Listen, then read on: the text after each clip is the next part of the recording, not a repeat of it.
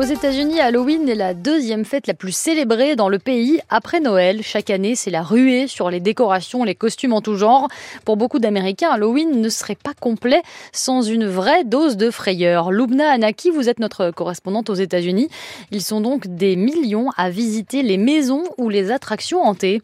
Et oui, c'est une tradition annuelle pour une grande partie de la population américaine qui souhaite aller au-delà de la célébration, on va dire, bon enfant d'Halloween. Il faut savoir que les premières attractions hantées ont vu le jour dans les années 70 et il y en a aujourd'hui près de 1500 à travers le pays, sans compter les grands parcs d'attractions qui chaque année proposent eux aussi des expériences à vous donner la chair de poule.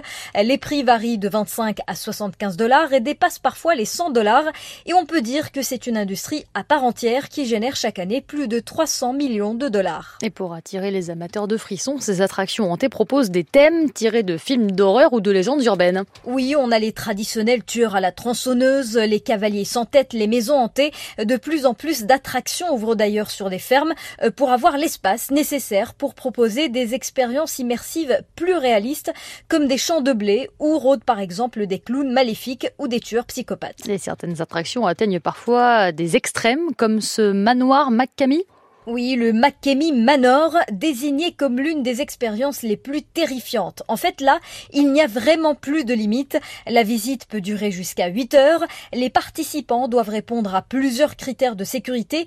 Ils doivent fournir un certificat médical disant être en bonne santé physique et mentale, ne pas avoir de problème cardiaque. Il faut signer un document de plus de 40 pages rendant le manoir non responsable de tout accident ou toute blessure.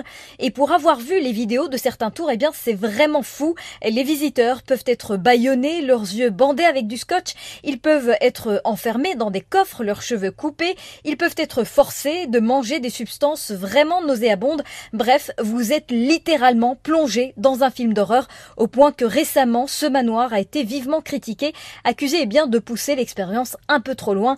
Un documentaire sur le McKemey Manor doit d'ailleurs sortir bientôt. Bien merci Lumna Anaki, correspondante de France Info aux États-Unis. Et l'origine d'Halloween n'est pas comme on a l'habitude de le penser aux États-Unis, mais bien en Irlande. Toute l'île d'Emeraude s'anime à cette période. C'est dans la ville de Derry, en Irlande du Nord, que se tient chaque année Clémence Pénard, le plus grand festival européen dédié à la fête d'Halloween.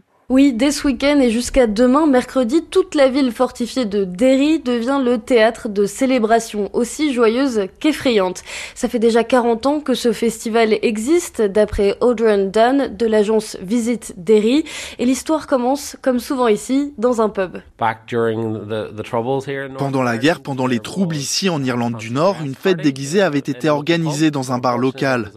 Mais il y a eu une alerte à la bombe et ils ont dû évacuer. Donc les gens déguisés se sont retrouvés dehors et ils ont décidé de tout de même s'amuser dans la rue. Et ça a continué et ça s'est développé pour devenir aujourd'hui ce grand festival. C'est différent de tout ce que vous avez probablement déjà vu et quelque chose qui est unique à cet endroit. En Irlande, on entend souvent parler de la fête de Samhain, qui n'est autre que l'ancêtre d'Halloween. Samhain marquait dans les traditions celtiques la fin de la saison des récoltes, une période pendant laquelle on festoyait, on allumait des feux et surtout on racontait des histoires. Car les Irlandais, Clémence, sont des conteurs. Oui, dans la littérature, dans leurs chansons, il y a toujours eu des fées, des esprits, des êtres maléfiques dont il faut se méfier. Tout ça fait partie, disons, du folklore irlandais. Patricia Logg est la mère de Derry. Halloween a toujours été génial. Vous savez, il y a tant d'histoires de monstres, les ghouls et tout le reste. Nous avons toujours été une ville qui sait raconter des histoires. D'autres endroits dans le monde célèbrent évidemment Halloween, mais personne ne le fait comme Derry. Lors de la Grande Famine, les Irlandais ont émigré aux États-Unis et ont emporté avec eux cette tradition. Mais le berceau d'Halloween, c'est bien l'Irlande. Ici d'ailleurs, ce sont des navets qu'on sculpte et non pas des citrouilles. On imagine qu'il y a tout de même beaucoup de visiteurs américains qui viennent pour ce festival de Derry, Clémence. Oui, mais pas que. Ce soir, près de 120 000 personnes sont attendues dans les rues de la ville et tout ça, ça rapporte de l'argent. Chaque livre que nous dépensons nous fait gagner 8 livres, ce qui est très bien pour l'économie locale. Au total, on va probablement gagner 3 millions de livres de chiffre d'affaires. 450 000 pounds, soit plus de 500 000 euros, ont été investis dans ce festival d'Halloween par la municipalité. C'est donc véritablement l'événement de l'année pour la ville. Au programme ce soir, concert, spectacle de lumière, une grande parade avec feux d'artifice et évidemment des histoires qui donnent la frousse. Clémence Pénard en Irlande pour France Info.